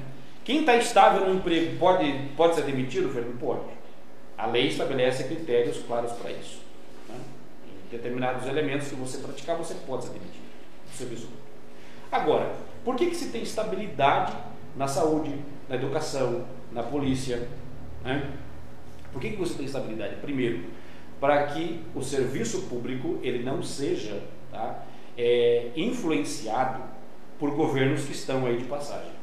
Então sai o prefeito, vem outro prefeito, sai um grupo político, vem outro grupo político, o serviço público permanece. Então assim, você tem um conjunto de trabalhadores que na educação vai focar em trabalhar com a educação, na saúde com a saúde, Entende? Então, assim, independente se o governo está ali praticando políticas de desmonte, o foco desses trabalhadores é oferecer, né, e pressionar o governo também, a oferecer um serviço público de qualidade. Agora, quando você flexibiliza né, a estabilidade do servidor, o que, acontece? Você pode, inclusive, ser demitido tá, porque você questionou uma prática ilegal. Nós temos um exemplo claro do irmão Miranda. Né? Ele só pôde fazer a denúncia e está protegido, por quê? Porque tem estabilidade. Né? Então a estabilidade do serviço público ela protege a população de de repente receber um serviço de baixa qualidade por pessoas que não têm a qualificação. Entende? Então, assim, alguns elementos são fundamentais nesse ponto ali. Outro, né, a, a, a PEC 32 ela permite que o governo faça parcerias com empresas privadas para trabalhar com qualquer setor de, da, do serviço público. Inclusive, ela impede que o governo federal atue em áreas aonde tem uma empresa privada atuando. Então, assim, Se tem empresa privada atuando em educação, o governo federal, não, o governo não precisa mais atuar. Lembrando que essa PEC ela não é só para o governo federal, ela é para todo o governo brasileiro. Então vai pegar o governo municipal, o governo estadual. Então é uma mudança muito profunda. E o governo vai poder fazer parcerias com essas empresas para atender uma OBS, por exemplo. Né? E essas empresas é que vão contratar o médico, que vai contratar o, o, o enfermeiro, ou quem eles achar que devam contratar. Inclusive a PEC ela não diz se a empresa poderá cobrar um valor a mais dessas pessoas. Então assim, a reforma administrativa, ela, é, ela, ela vem a ser a coroa dessas reformas. Para quê? Porque ela vai desmontar o Estado brasileiro tal qual nós conhecemos. Então, dentro dos próximos anos, se essa reforma for aprovada, você vai começar a ver empresas privadas trabalhando na UBS, onde você encontrava o médico. O médico poderia, não, né? Vou, vou, vou receitar para você aqui um remédio competente contra a Covid. Não, mas se o médico está ali a mando da empresa, influenciado pela empresa sem estabilidade, ele vai ter que receitar para você cloroquina. Ele vai estar suscetível a essa influência. Hoje o médico é, estável no serviço público, ele receita o remédio que a avaliação dele diz que é correta. Pode ser cloroquina? Pode, tem questionamento e tudo mais, científicos mas aí é um outro debate que você faz depois. Mas você não pode criar um conjunto de instrumentos internos ao serviço público que pressione o médico né, ou o professor a ensinar aquilo que o governo quer. Isso pode acontecer com a reforma administrativa. Fora que a rachadinha né, que a gente colocou, ela é apenas um elemento. Né? Eu enomeio 30 cargos de liderança e associamento e 30% do seu salário vai para uma conta que só em 2000 e lá vai quando vai ser descoberto, porque isso foi para alimentar minha reeleição no próximo pleito eleitoral. Entende? Então, assim, a reforma administrativa ela traz danos severos à população brasileira. Por quê? Porque ela enfraquece o serviço público, não garante nenhuma qualidade ao serviço público mais, a tendência é a piorar, e outra, uma queda salarial. Né? Uma queda salarial dos trabalhadores que estão no serviço público. Ah, é importante falar de salário no serviço público? É importante falar de salário. Por quê? Né? Segundo o Departamento de Estudos é, Socioeconômicos, o DIESE, 21% dos municípios brasileiros, mais ou menos 1.200 municípios, os servidores públicos né, que trabalham no, no serviço público representam 70% dos empregos formais. Ou seja, o que é um município pequeno onde 70% dos empregos são do serviço público? Agora imagine esse povo desempregado ganhando menos o impacto que isso vai ter. Isso lembrando que ganhar menos não significa qualidade, pelo contrário. A terceirização, estudos, é, estudos já comprovam que a terceirização ela diminui o salário e aumenta o potencial de acidentes de trabalho e morte no serviço terceirizado. Isso é importante deixar claro. Né?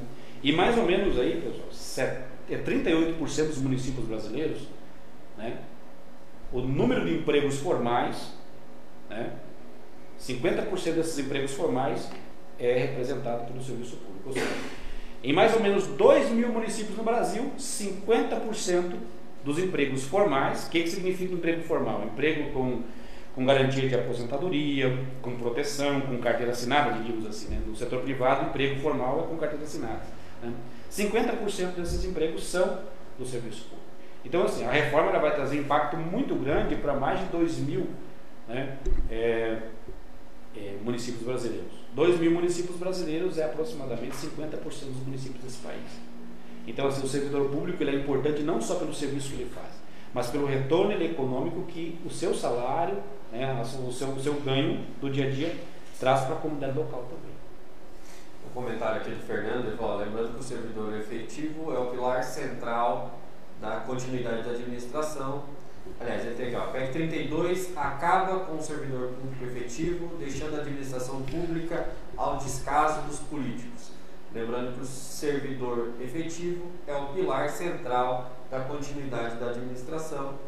A administração da instituição efetivamente e não ao gosto de partido A ou B, ou praticamente, e, e, e, e praticamente institucionaliza a rachadinha, ou seja, aquilo que o presidente do sindicato dos trabalhadores, servidores municipais colocou, bate exatamente com os argumentos que você colocou aqui, Zion.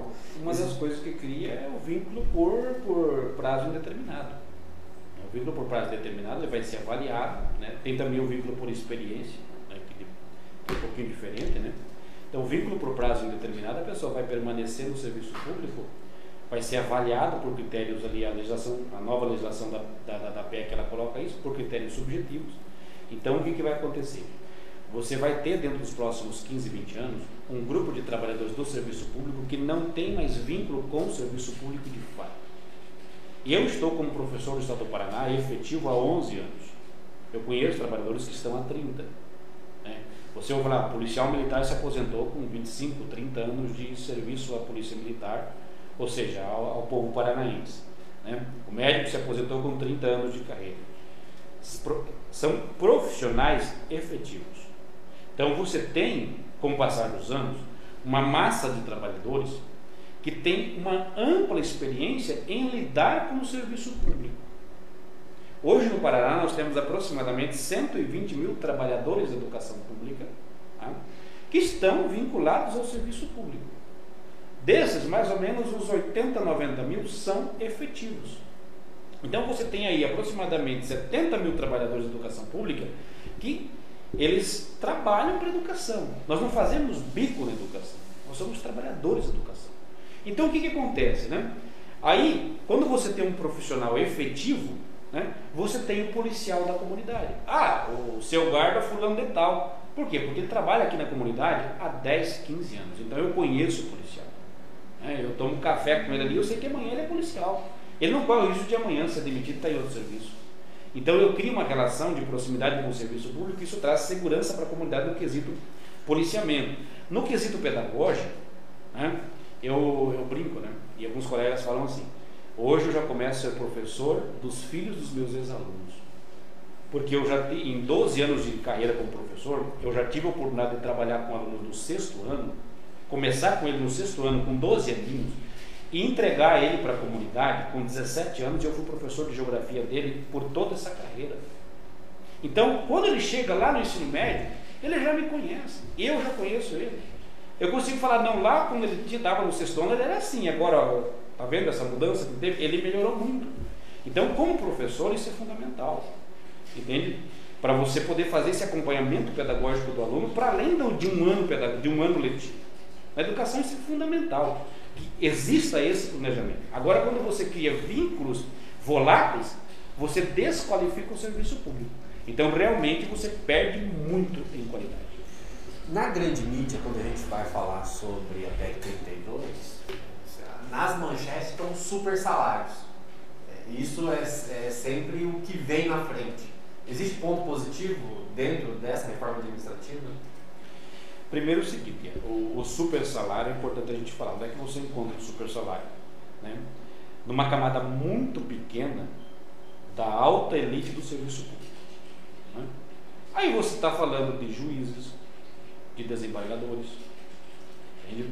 Você tem agora o próprio governo federal fazendo uma manobra para que possa receber maior, mais do que o teto salarial nacional. Entende? Então, assim, uma reforma administrativa, né, para ela ser de impacto, ela precisa primeiro o seguinte: quem é o grande destinatário do serviço público? Porque a reforma administrativa ela se volta ao serviço público que é o Estado brasileiro. Quem é o grande destinatário do serviço público brasileiro? Né? A população. Então, uma reforma tem que ser para beneficiar ela e não para sacrificar o trabalhador que vai trabalhar com ela. O que, que é o servidor público? O servidor público é aquela pessoa que vai fazer o elo entre o meu direito e eu alcançar esse direito. Ou seja, de que adianta um serviço público que está lá na lei, todos têm direito à saúde. Aí eu vou ali no, no, na UBS, eu não encontro o enfermeiro, eu não encontro o técnico, eu não encontro o médico. Todos têm direito à educação. Eu chego na escola e não encontro um professor, não encontro um funcionário, não, escolho, não encontro uma escola de qualidade. Então, assim, quando a lei diz que todos têm direito à saúde, quem que vai executar o cuidado com saúde? O deputado que votou lá? Não, é o médico, é o enfermeiro. Quem que vai executar o trabalho educacional pedagógico? O professor, o funcionário, né? o diretor, o pedagogo, o pedagogo. Então, o servidor público ele não é inimigo do direito do, do, da população geral. Pelo contrário, o servidor público é aquela pessoa que vai fazer o elo entre você e o direito que a lei diz que você tem. É claro, não é tão simples assim, porque muitas vezes você tem lá um professor muito competente que entende que o, o aluno tem direito a uma, uma qualidade de aula melhor, só que por falta de investimento do governo você não consegue executar isso. A mesma coisa acontece no serviço público. O governo, não, você precisa desse tipo de exame, mas o SUS não cobre, então você vai ter que fazer no privado. Né? Eu preciso lá de, de, de, de, acesso ao OBS, mas o OBS está a 10 quilômetros da minha casa. Né? Aqui na região a gente não tem tanto isso, mas em outras cidades brasileiras, como capitais, você tem esse, esse drama. Outra pauta importante que vocês estão debatendo nesse dia 3 de julho, nessas manifestações, é o PL 490 de 2007, que vai incidir num debate extremamente polêmico dentro do Oeste do Paraná, que é a questão indígena. E a pauta do movimento social vai se unir à pauta do movimento indígena nessa situação. Quais os riscos para, as comunidades indígenas se o PL 490 for aprovado, depois sancionado pela Presidência da República? Então, Fernando, é, o movimento de hoje ele é um movimento anti-bolsonarista. Por quê? A gente fala fora Bolsonaro. Por quê? Porque nós. É, é, é a pessoa do Bolsonaro? Não. A pessoa dele nós queremos condenação e cadeia. Só que o nosso problema não acaba aí. Quem acha que. Não, querem tirar o presidente. Não, tirar o presidente é apenas uma etapa muito pequena. Existe um problema muito maior que é o próprio bolsonarismo. O bolsonarismo ele é antidemocrático. Né? Desprezo às instituições democráticas. Né? Ele se pauta pelo conservadorismo religioso e moral, né? é extremamente excludente, é homofóbico, tá? é xenófobo, é racista. Né? Ele é contra a diversidade. Por exemplo, o professor trabalhar com diversidade. Nós já tivemos professores que sofreram ataques das mídias sociais por grupos bolsonaristas porque discutiram a questão da homossexualidade na escola. Isso é elemento fundamental, porque nós estamos falando da diversidade. A Constituição dá essa garantia para os professores e os outros documentos né, educacionais dão essa garantia também. Né? Nós discutimos, por exemplo, o, o, movimento bolsonarista, ele é machista. Entende? Ele é machista por quê? Porque a palavra da mulher está em segundo lugar sempre. Entende? Não é, aí tem né, uma frase muito antiga, mas né, a filha dele nasceu porque ele fraquejou. Né? É, um, é até complicado usar esse termo, porque assim, é de um nível é, absolutamente desumano. Né? Então, assim, o movimento de hoje ele vai colocar vários elementos a nível nacional no radar político. E um deles é justamente a PL 490. Por quê? A PL 490 ela trata de um grupo social muito importante nesse país, que é o movimento indígena, são os grupos indígenas. E aí, quando a gente está falando de grupos indígenas, na nossa região a gente conhece mais o povo avaguarani. E aí seria importante a gente ouvir os indígenas, né? mas nem sempre a gente consegue trazê-los aqui.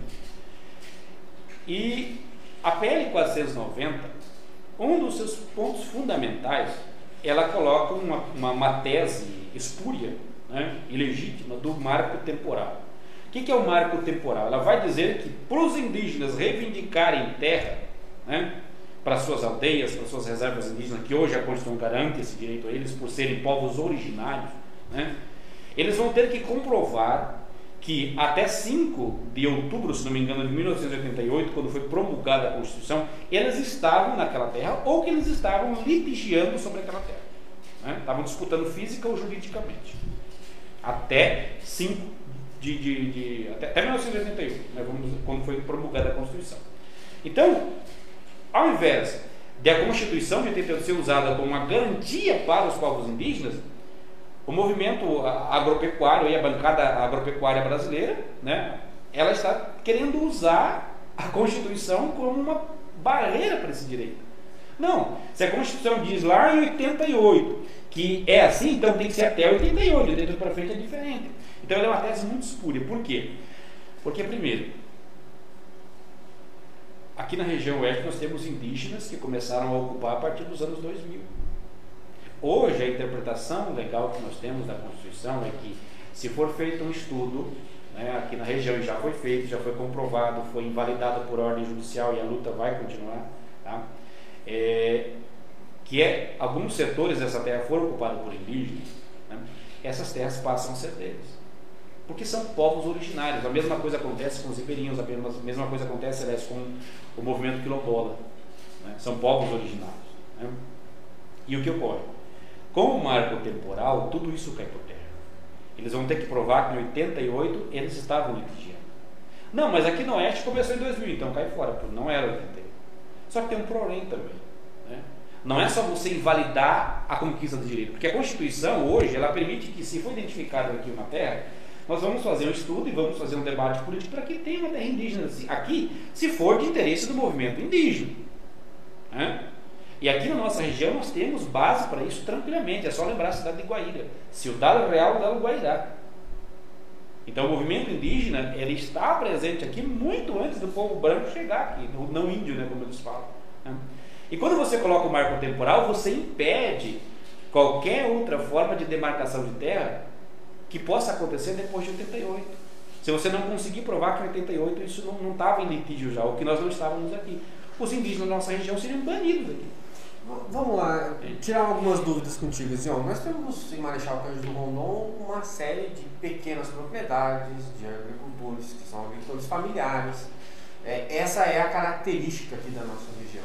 E muitas vezes é o que eu vejo, é esse agricultor, esse pequeno agricultor, muitas vezes amedrontado por essa situação tem motivo? Porque assim, imagina-se que você é, tem um processo de colonização das, da, da, nossa região e você tem famílias que estão aqui há 70, 80 anos nessa região, trabalhando, lavorando a terra, contribuindo com o crescimento da sociedade e essas pessoas, diante desse movimento, ficam preocupadas em perder suas terras. Existe esse motivo, esse medo para essa preocupação de perder aquilo que eles construíram durante anos é, para o movimento indígena ou não? Não são é, não, não é essas terras em Marechal Cândido Rondon que estão em disputa?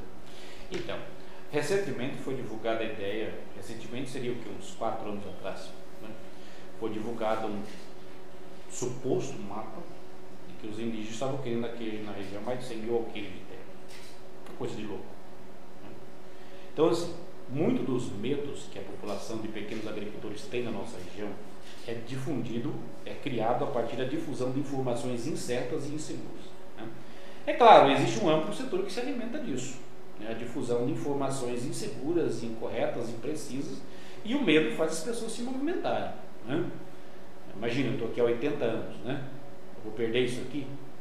Na realidade, assim, quando você tem uma retomada, que é o que acontece em Guaíra, acontece em Terra Roxa, você retoma algumas áreas, o que, é retomada? Ela é uma contestação, um questionamento, uma reivindicação. A partir desse momento, a FUNAI ela vai fazer um estudo tá, para identificar se aquela terra é terra indígena mesmo. Então existem setores que vão ser comprovados que é terra indígena, existem outros que não. A partir desse momento, você vai dar início então a um processo de desapropriação. Agora, ninguém vai perder a terra sem receber esse dinheiro de volta. Né? O governo vai ter que indenizar isso, a legislação coloca isso. Ah, mas a indenização é muito aquém, então o problema não é do indígena, o problema é do governo. A nossa região aqui tem muita tradição de prática governamental de indenização que é aquém do necessário. A questão da Itaipu é muito clássica. Muitas pessoas tiveram, ó, hoje vale 50 mil essa terra, beleza, ótimo. Mas eu vou receber 50 mil daqui a um ano, quando a terra já vale 80. Então, assim, existe uma disparidade naquilo que o governo faz. Então, isso, isso não é culpa do indígena, isso é culpa da falha do próprio governo. Então, assim, não é você, toda a região de Marechal vai ser ocupada, não. O que vai determinar é o seguinte: primeiro, não tem lógica você colocar uma terra indígena para além da capacidade do grupo indígena conseguir gerir ela.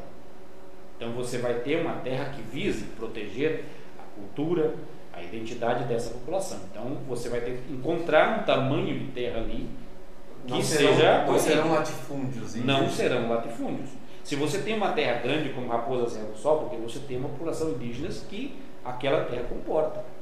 Então aqui na região vai acontecer a mesma coisa. Então assim, mas ah, meu terreno aqui não tá, vai entrar? Não. O estudo é que vai definir uma grande área, a partir dessa grande área vai se chegar depois num processo de desapropriação da área mais exata.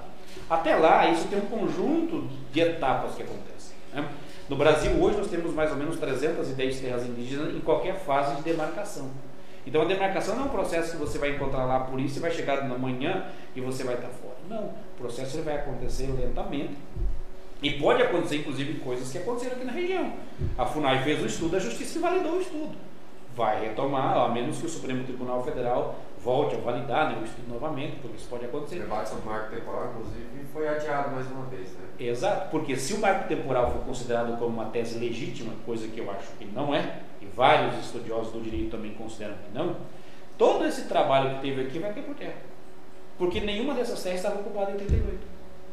E outra, é até cínica essa proposta do marco temporal, porque os indígenas passam a ter direito a, a reivindicar suas terras a partir de 88. É a Constituição de 88 que dá aos indígenas o direito de lutar por suas terras. Até 88 era o governo federal que tutelava eles, então eles não tinham direito à reivindicação de suas terras. Então é na Constituição que você vai ter esse direito sacramentado. E o movimento agropecuário, né, dos grandes fazendeiros, eles vão justamente tentar usar o marco temporal como um impedimento para isso. Então, assim, no fundo, o que, que, essa, o, que, que o marco temporal coloca? O marco temporal coloca né, o fim a muitas populações indígenas. A negação da cultura indígena, a negação da identidade sociocultural indígena. E não fica só por aí, viu, Fernando? Por exemplo, né, é, uma das coisas que o PL 490 coloca é que os índios isolados, né, vamos falar de indígenas isolados, que não são da nossa região aqui. Nós temos já catalogados no Brasil mais ou menos 114 grupos indígenas isolados. Hoje, a política brasileira indigenista é basicamente assim. Se o grupo indígena insiste em manter isolado, o governo respeita isso. Você não vai fazer um contato forçado. Então, fica naquela terra, vai ser protegido, porque aquela população optou por ficar isolada. Então, ok. Entende? Nós temos já identificado 114 grupos indígenas isolados na Amazônia brasileira. Só que o PL 490 diz assim, que esse contato ele pode acontecer se houver uma ação estatal de interesse público. Se for encontrado garimpo, por exemplo, naquela terra, não, é do interesse público. Então o que acontece? Você pode ter um contato forçado. Hoje no Brasil funciona assim. Se você identifica um, um grupo indígena isolado, para você tentar contato, você tem que ter aprovação da Secretaria Especial de Saúde Indígena, porque tem um protocolo sanitário. São pessoas, são populações indígenas que não têm uma memória imunológica como nós temos hoje. Nós podemos enfrentar a gripe, mas nós já recebemos vacina, nós já temos experiência imunológica no nosso corpo com a gripe, com o sarampo, com a varíola, com a rubéola. Esse povo não tem. Então, de repente, você pode ter, por exemplo, né, uma ação de garimpo lá, é uma ação considerada como de interesse público, mas tem um povo não isolado, isolado lá e você vai fazer um contato forçado. E quem que pode fazer esse contato forçado? O PL diz que qualquer entidade que for contratada pelo governo, inclusive grupos religiosos. Inclusive, há uma contestação no Supremo Tribunal Federal hoje de uma lei de 2019 que o governo federal permite os grupos religiosos estarem evangelizando em, em comunidades indígenas. Né? que o médico local autorize que eles estejam lá. Né?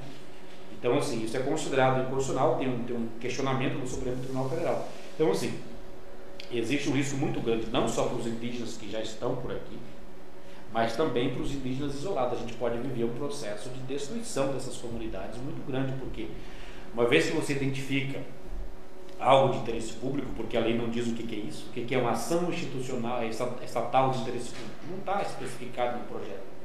Entende? Então qualquer coisa pode entrar ali. Né? E aí você vai fazer um contato forçado com aquela comunidade sob o pretexto do interesse público. Isso é você usar o interesse público para passar por cima de um povo originário.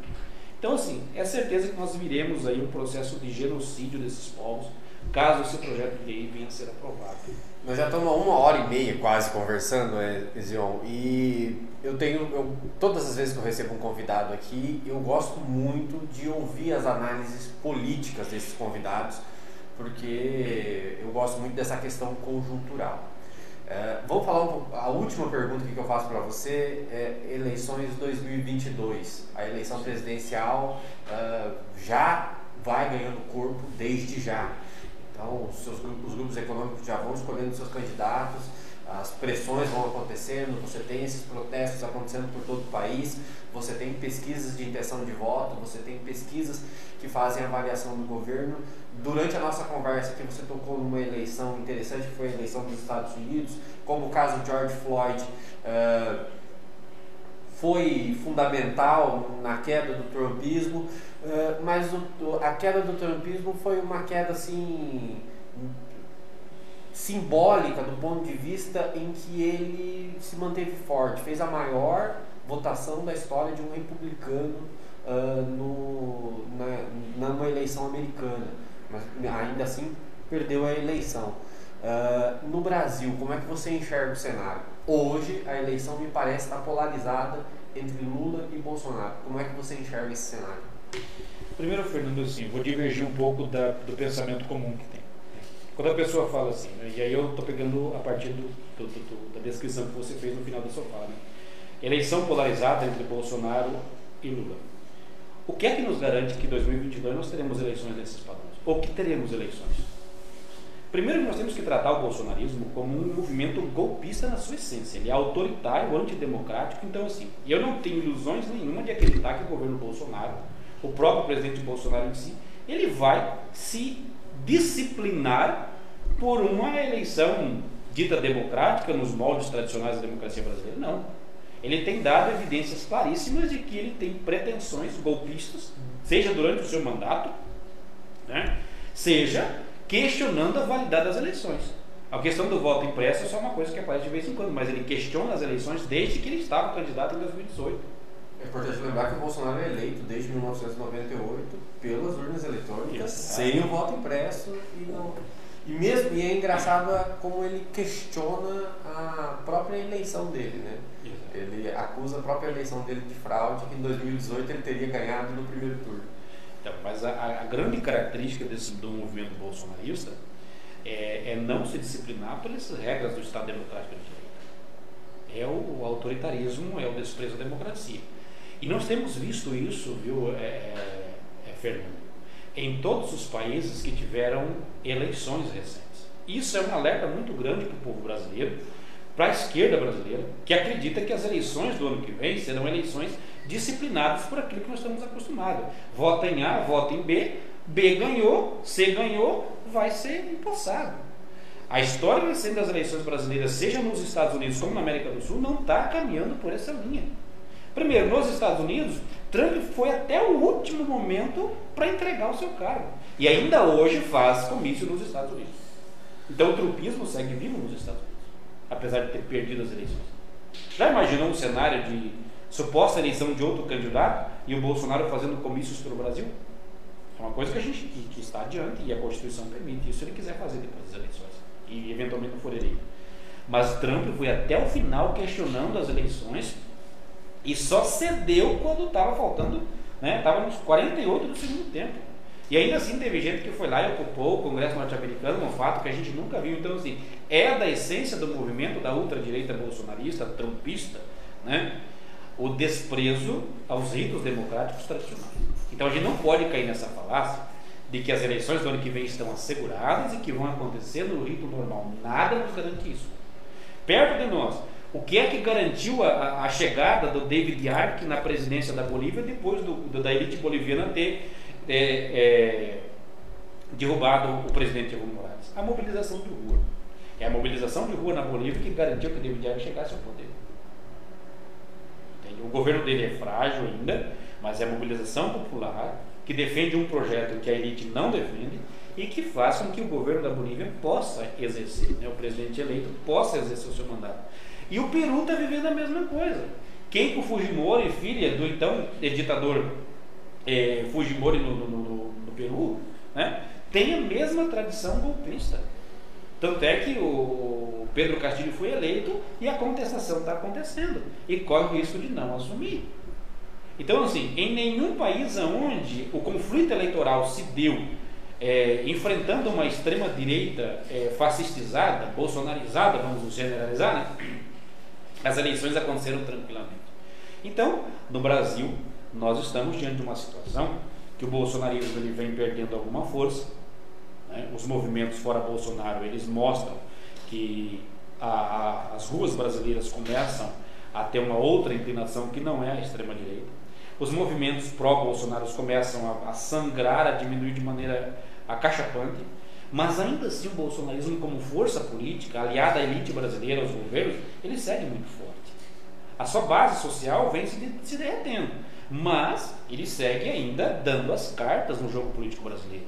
Então, assim, a eleição está polarizada entre Lula e Bolsonaro, eu não consigo falar isso, não consigo ver isso hoje não. Se quer defender isso.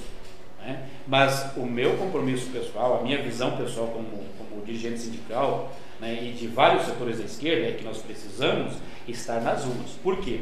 Se vai ter impeachment ou não, é uma etapa secundária, é posterior a essas mobilizações. Porque as mobilizações elas conseguem emparedar qualquer governo. E no caso aqui, o nosso interesse fundamental é fora Bolsonaro, por quê? Porque nós queremos o fim dessa política de morte que ele está executando. A destruição do patrimônio público brasileiro, essa carestia desgraçada que nós estamos vivendo. E o desemprego que nós não temos um horizonte para isso diminuir. Então, assim, desculpa. O nosso interesse fundamental nessas mobilizações é parar esse governo. Parar essa política de governo. Quando eu falo governo, estou falando de política do governo. Né? E aí o que acontece? O ano que vem, né, o que é que vai garantir que o bolsonarismo ele vai ficar disciplinado dentro das eleições democráticas, né, se elas forem acontecer o ano que vem? É a mobilização de rua. Porque é isso que está garantindo que David Ark, que o próprio Biden, né, Biden, né, desculpe, que o próprio é, Pedro Castilho assuma seus governos dos países onde eles foram eleitos enfrentando uma extrema-direita fascistizada. Então, assim, hoje falar, não, o ato pró Bolsonaro, fora Bolsonaro, ele é pró-Lula. Não é pró-Lula, não. Inclusive, setores da direção do Partido dos Trabalhadores, eles não apoiam esses movimentos. Por quê? Porque eles estão jogando, e isso eles não podem falar publicamente, mas o vice-presidente do PT nacional, ele se manifestou contra as mobilizações de 29 de maio. Né? É, por quê? Porque existe uma compreensão muito simplória de que sangrar o governo Bolsonaro ao máximo é melhor para Lula 2022. Só que isso significa para nós, no mínimo, um conflito ético, é manter esse governo do jeito que está hoje. Em 2022 nós podemos ter 800 mil mortes nesse país. Nós não podemos aceitar essa política continuar. Entende? Então, assim, se é melhor para Lula Bolsonaro, é melhor para Bolsonaro Lula também, mas isso simplifica todo o debate. Entende? Então, o nosso compromisso do movimento sindical aqui do Oeste, do, do ato fora Bolsonaro em Toledo, é o que? Nós queremos parar essa política de morte, essa política de desemprego, essa política de desmonte do Estado brasileiro. Porque é isso que vai dar ao povo brasileiro a dignidade que o povo não tem hoje. Entende? E a mobilização de rua faz com que o governo pense duas, três vezes em bater de frente com o interesse popular. Inclusive o próprio Partido dos Trabalhadores vê isso como algo, de certa forma, perigoso. Por quê? Porque o, o Partido dos Trabalhadores vai precisar colocar na sua agenda as demandas que a população está levantando nesses atos. Entende? Mesmo que esses atos ganhem popularidade, ganhem massa, as coisas que não são hoje ainda, né? se isso acontecer, qualquer partido que venha querer, qualquer governo que venha querer dizer que vai representar essa população que está nas ruas, vai ter que colocar na sua agenda de trabalho as demandas dessa população, senão não vai ser. E isso torna uma negociação política por cima muito complicada. Então, por isso que eu digo o seguinte: existe um setor da esquerda que entende que é melhor sangrar o governo Bolsonaro, é melhor esperar as eleições do ano que vem. Mas a história das eleições recentes no Brasil e no mundo, né, é, a começar por 2018, por exemplo, 2014, né, quando a presidente Dilma foi eleita, demonstram que as eleições elas estão passando por um processo de questionamento muito forte, por mais que tecnicamente elas sejam seguras e transparentes. Entende? Então, assim, o que é que nos garante que o ano que vem nós teremos realmente uma eleição e a eleição será entre Lula e Bolsonaro? Nada nos garante isso. Porque as eleições do mundo mostram que o que tem garantido a vitalidade dos processos eleitorais é a população na rua defendendo o seu interesse.